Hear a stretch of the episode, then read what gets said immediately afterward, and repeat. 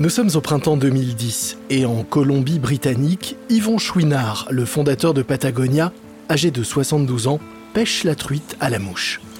Il se tient debout dans la rivière, l'eau s'écoulant autour de ses cuissardes grises, et il lance sa ligne. Une seconde plus tard, son compagnon de pêche, Kazé Chian, PDG de Patagonia, fait de même. Après un moment de calme, Chouinard se dit qu'il devrait annoncer la nouvelle à Chian. J'ai pensé à quelque chose. Nous nous attaquons à Common Threads de la mauvaise manière. Chian se redresse.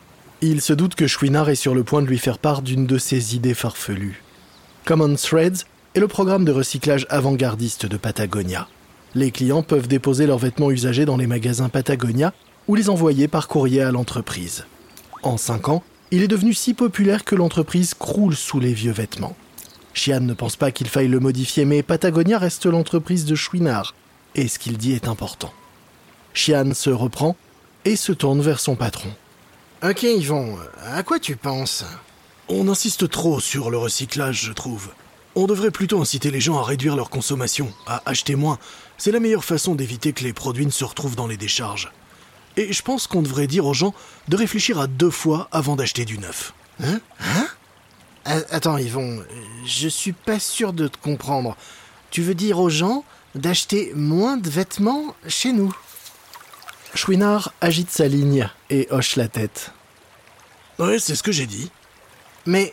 Ah, écoute, Yvon, tu sais que je soutiens à fond tous les engagements de Patagonia. Mais quand même, dire aux gens de pas consommer, c'est. c'est suicidaire. Les yeux de Chouinard sont fixés sur le courant. Il est dit que qui veut devenir un samouraï ne doit pas avoir peur de la mort. Sur le champ de bataille, un moment d'hésitation et c'est la mort. En cela, je suis un samouraï. Moi, j'ai pas peur de tout perdre. Au même moment, la ligne de Chouinard plonge sous la surface. Ah, ah on dirait que j'ai une touche. Alors que Chouinard remonte sa prise, Chian le regarde, perdu dans ses pensées. Chian sait que Patagonia a touché juste à chaque fois qu'elle a fait le pari de mettre l'environnement au premier plan. Mais ça, ça c'est une toute autre histoire. En clair, il s'agit de convaincre les consommateurs de ne plus consommer. Et si possible, Chian et son équipe doivent trouver le moyen d'y arriver sans détruire Patagonia au passage.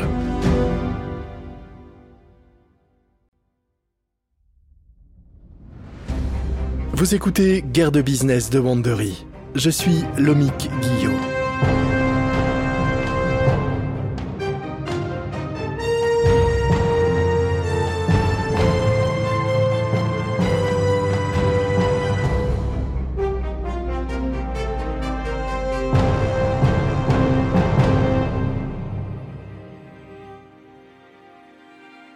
Dans le précédent épisode, la société à l'origine des jeans Wrangler a sauvé The North Face de la faillite et l'a aidé à devenir une marque multimilliardaire. De son côté, Patagonia s'est engagé dans une démarche plus écologique avec le lancement de son programme Common Threads qui encourage les clients à réutiliser, réparer et recycler ses produits. À présent, le propriétaire de la marque Yvon Chouinard va encore plus loin et invite les gens à acheter moins de produits. Et ce, même si son entreprise risque d'y rester. Voici le sixième épisode, Eco Samouraï.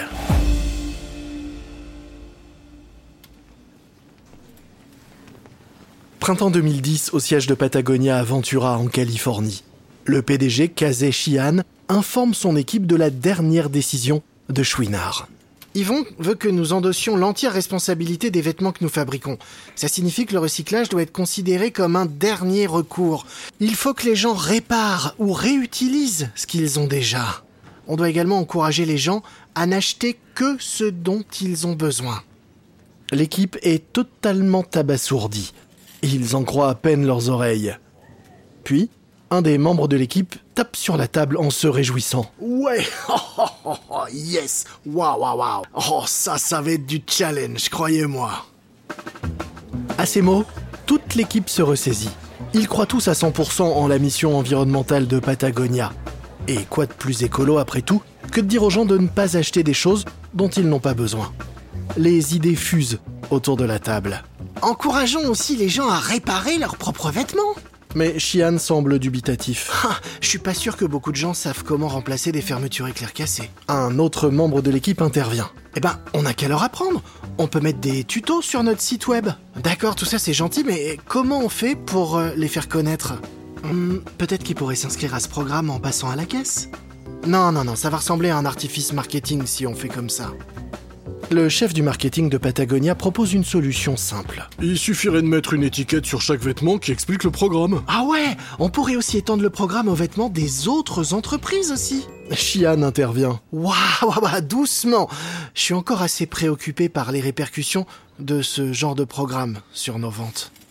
Le chef du marketing réplique. Moi, je suis pas inquiet. Notre engagement environnemental est notre avantage par rapport à la concurrence. Ce programme est particulièrement bien adapté aux réseaux sociaux. On doit juste faire passer le message. Nous sommes en novembre 2011, deux jours avant Thanksgiving. Mais Shian ne pense pas vraiment à faire la fête.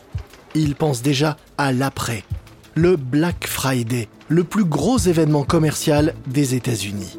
Shian se tient à côté du bureau du chef du marketing de Patagonia et fixe l'écran de son ordinateur. À l'écran est affichée une proposition de mise en page pour une future campagne publicitaire. C'est la pub qui sera diffusée dans le New York Times le jour du Black Friday. C'est simple, minimaliste même, juste quelques mots et la photo d'une polaire Patagonia R2 bleu, un des best-sellers de la marque. Et juste au-dessus, en majuscule noire, il est juste écrit N'achetez pas cette veste. Shian se masse l'arrière du cou. Eh ben au moins, c'est plutôt clair que nous nous sabordons. Enfin, bon, relisons le texte une toute dernière fois. Le chef du marketing fait défiler le texte sous la photo. Il appelle les gens à ne pas faire de folie lors du Black Friday pour sauver la planète. Pour enfoncer le clou, le texte explique que la fabrication d'une veste Air2 utilise suffisamment d'eau pour répondre aux besoins quotidiens de 45 personnes et libère 10 kg de CO2 dans l'atmosphère. Puis, enfin, le cri de ralliement, la partie qui dit aux gens que chaque nouveau vêtement inflige des dommages à l'environnement. Et que donc, si vous devez vraiment, vraiment acheter du neuf, alors autant acheter quelque chose qui dure comme une veste Air2 de Patagonia.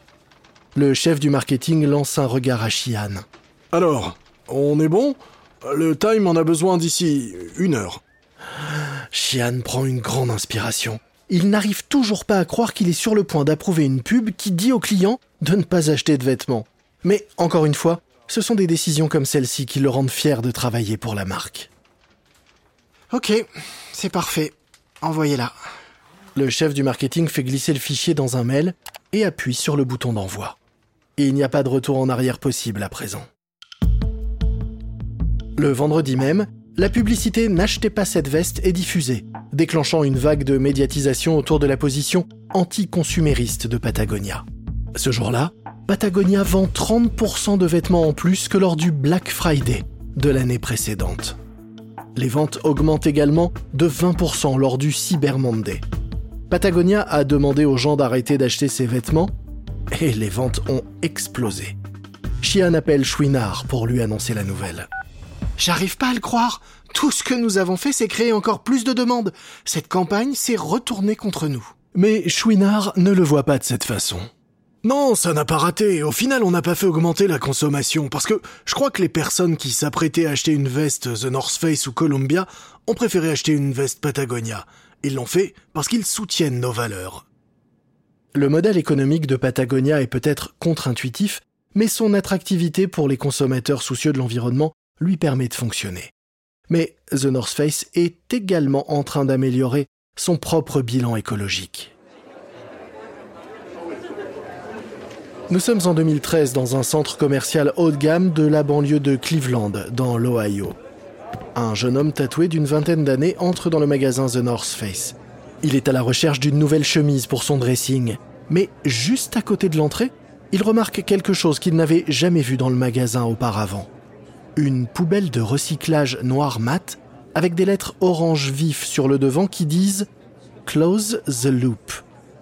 Le client regarde de plus près et se dirige vers le vendeur le plus proche.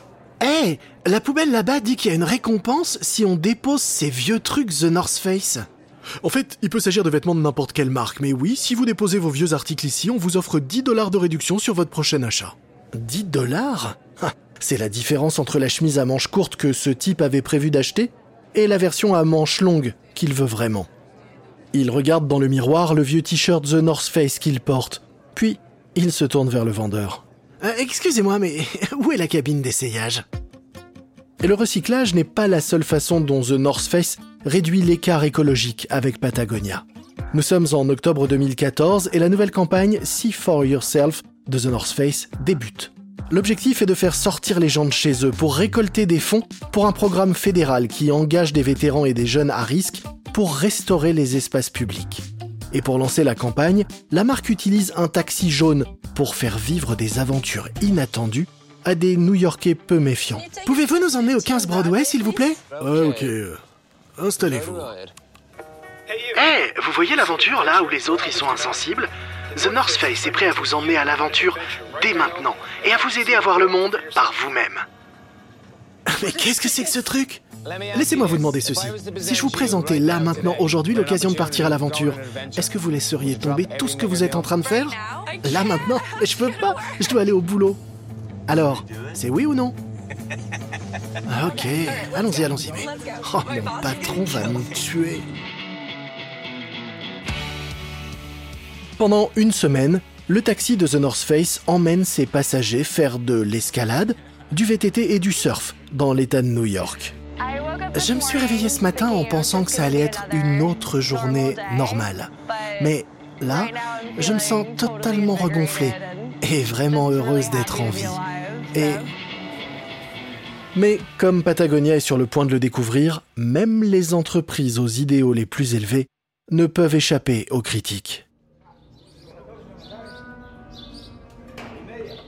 Nous sommes en août 2015 et au siège de Patagonia à Ventura, des employés sont réunis autour d'un ordinateur et regardent quelque chose tout droit sorti d'un film d'horreur. Some lambs were still moving when workers started skinning them, in full view of other lambs.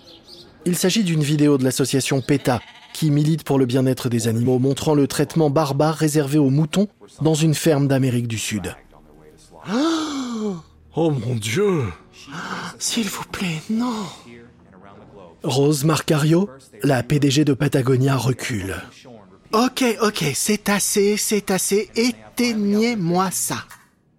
Il n'y a pas que les scènes à vous retourner l'estomac qui horrifient Macario. C'est aussi le fait de savoir que cette ferme où le film a été tourné fournit la laine de Patagonia. Macario convoque son équipe de direction dans la salle de réunion. PETA affirme que la cruauté envers les animaux est inévitable dans la production de laine.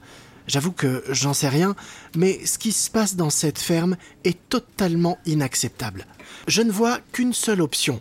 On abandonne immédiatement notre fournisseur de laine et on arrête de fabriquer des vêtements en laine. On n'utilisera à nouveau de la laine que quand on sera sûr d'avoir des normes plus strictes et des fournisseurs capables de les respecter. Un cadre lève la main. Mais qu'est-ce que ça veut dire pour notre ligne de sous-vêtements en laine? Ça fait trois ans qu'on travaille dessus et la production vient tout juste de commencer. Non, c'est mort. Euh, Qu'est-ce que tu veux dire? Nous annulons cette ligne immédiatement et on assumera les pertes. Tant que nous ne disposerons pas de meilleures normes et de producteurs de laine capables de les respecter, eh bien, nous ne fabriquerons ni ne vendrons aucun vêtement en laine. La recherche de nouveaux fournisseurs par Patagonia va prendre des mois. Mais alors que l'entreprise reconstruit sa chaîne d'approvisionnement en laine, ferme par ferme, un nouveau défi se présente. C'est un défi qui réunira Patagonia et The North Face pour combattre un ennemi commun. Une menace pour les grands espaces sauvages qui ont inspiré la création des deux entreprises.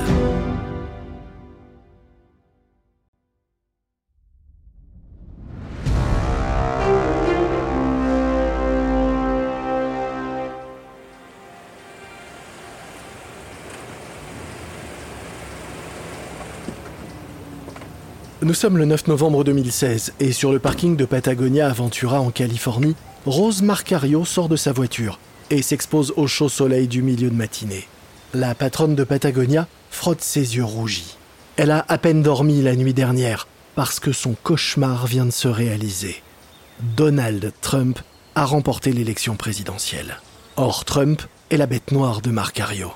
Il représente tout ce à quoi Patagonia s'oppose. Forage pétrolier, mines de charbon, climato-scepticisme. Mais son effroi face aux résultats de l'élection s'est transformé en détermination. Juste avant de venir au bureau, elle a envoyé un email à toute son équipe pour leur demander de trouver des moyens d'aider les partisans de Patagonia à s'organiser contre le programme environnemental de l'administration Trump. Alors qu'elle traverse le terrain, Yvon Chouinard sort du hangar en tôle où son empire commercial d'un milliard de dollars a vu le jour. Le hangar ne sert plus à l'entreprise depuis longtemps, mais Chouinard l'utilise encore lorsqu'il a de temps en temps envie de jouer au forgeron. Il se dirige directement vers Marcario, affichant un regard déterminé. Rose, j'ai lu votre mail et je suis d'accord avec chaque mot. C'est maintenant qu'il faut redoubler d'efforts. On doit être prêt à se battre pour nos convictions. Marcario sourit. C'est exactement ce qu'elle voulait entendre. Et c'est tant mieux, car il ne faudra pas longtemps avant que Patagonia et Trump ne croisent le fer. Nous sommes en avril 2017 et Marcario est dans le bureau de Patagonia en train de regarder le président Trump prononcer un discours depuis la Maison Blanche. Aujourd'hui, je signe un nouveau décret pour mettre fin à un autre abus flagrant du pouvoir fédéral et pour rendre ce pouvoir aux États et au peuple, comme il se doit.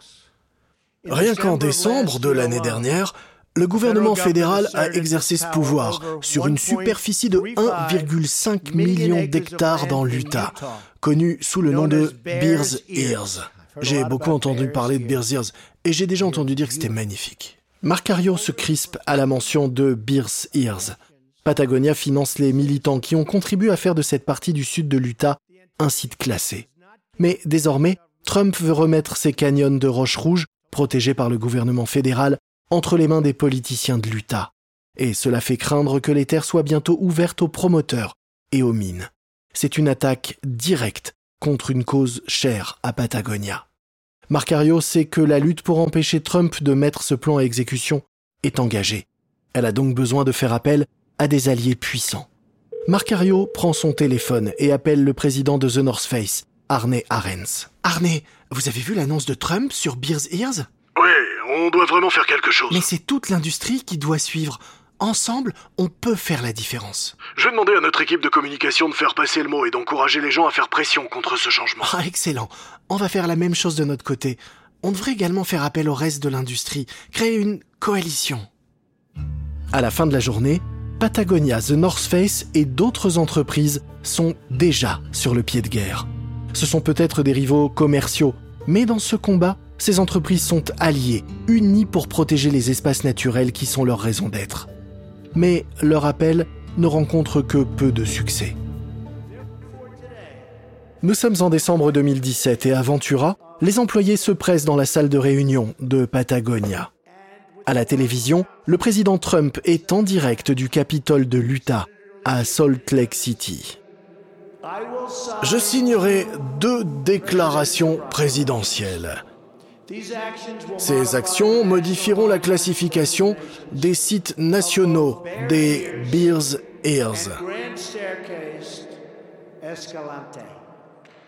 L'équipe réagit lorsque Trump annonce que le gouvernement fédéral rendra 85% de Beers Ears à l'État de l'Utah. Des mois de campagne menés par Patagonia, The North Face et leurs clients n'ont pas permis de sauver le site classé. Mais Marcario est prête. Elle se tourne vers son équipe. J'ai l'impression que nous partons en guerre. Vous savez tous quoi faire. Une minute plus tard, le site web de Patagonia a une nouvelle page d'accueil. Six mots en lettres blanches sur fond noir. Le président a volé votre terre. Au même moment, Marcario est au téléphone avec les avocats de Washington qui représentent Patagonia. Allez-y, déposez la plainte. Tandis que les avocats passent à l'action, les porte-paroles de Patagonia font savoir que l'entreprise poursuit le gouvernement fédéral pour avoir rétrocédé une partie des Beers Ears. En fin de matinée, le fondateur de Patagonia, Yvon Chouinard, est sur CNN. Nous sommes en train de perdre cette planète et nous avons un gouvernement néfaste. Et pas seulement le gouvernement fédéral. Les politiciens cinglés de l'Utah et d'autres endroits. Ce que je veux dire, c'est que ce système est mauvais.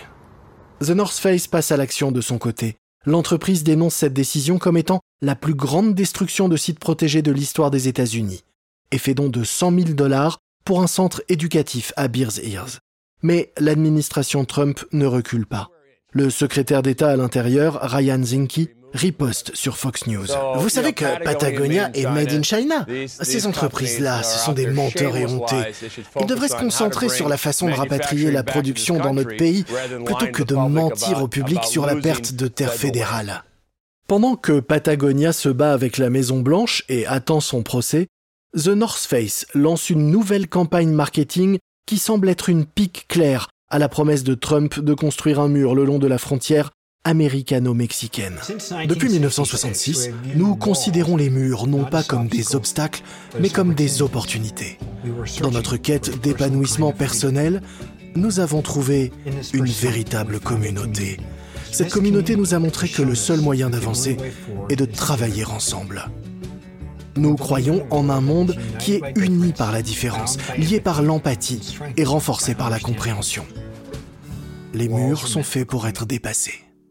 Pourtant, malgré ces sous-entendus politiques très actuels, il s'agit d'une campagne qui aurait pu provenir de The North Face ou de Patagonia à n'importe quel moment au cours de ces 50 dernières années. En effet, alors que la plupart des entreprises fuient la politique, Patagonia et The North Face affichent depuis longtemps leurs valeurs et couleurs. Et ce n'est pas sans risque, parce qu'en prenant position, ces marques s'aliènent inévitablement certains clients, même si elles gagnent la fidélité d'autres. Mais ces choix ont aussi une raison d'être commerciale. En 2018, une grande enquête menée par le cabinet de relations publiques Edelman a révélé que 57% des Américains affirment que leurs croyances déterminent désormais leur décision d'achat et leur fidélité à une marque. Et cette proportion ne fait qu'augmenter, pas juste aux États-Unis, mais dans le monde entier. Aujourd'hui, plus que jamais, les valeurs défendues par une entreprise ont une incidence sur ses bénéfices. Et c'est une bonne chose pour Patagonia et The North Face, car ces deux entreprises ne se contentent pas de faire de l'argent, elles ont aussi envie de changer le monde.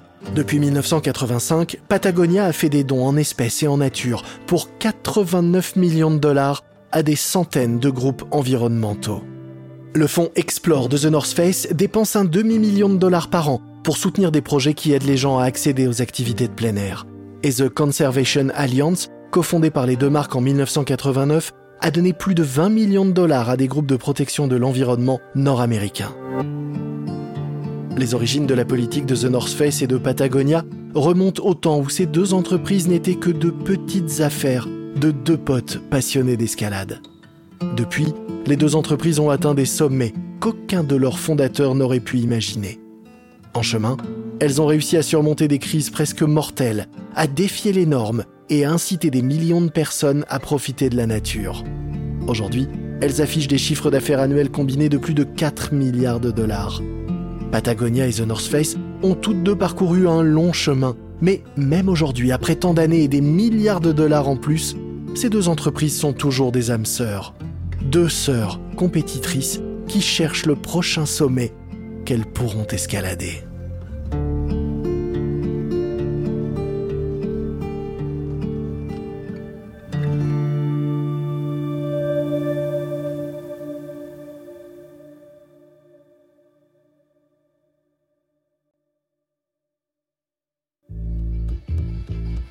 J'espère que vous avez apprécié ce sixième et dernier épisode de Guerre de business The North Face contre Patagonia de Wandery. Une remarque à propos des dialogues que vous avez pu entendre dans cet épisode. Il s'agit de reconstitution car, bien entendu, nous ne pouvons pas savoir ce qui s'est dit exactement. Mais sachez que ces mises en scène se basent sur un très sérieux travail de recherche et de documentation. Je suis Lomik Guillot. Ce programme a été enregistré en version originale par David Brown. Tristan Donovan est l'auteur de cet épisode. Karen Lowe est notre productrice et rédactrice en chef. Montage et production sonore par Emily Frost. Sound design, Kyle Randall. Coordination de production, Emily Kunkel. Nos producteurs exécutifs sont Jess Radburn, Jenny Lower Beckman et Marshall Lewy. Créé par Hernan Lopez pour Wandery.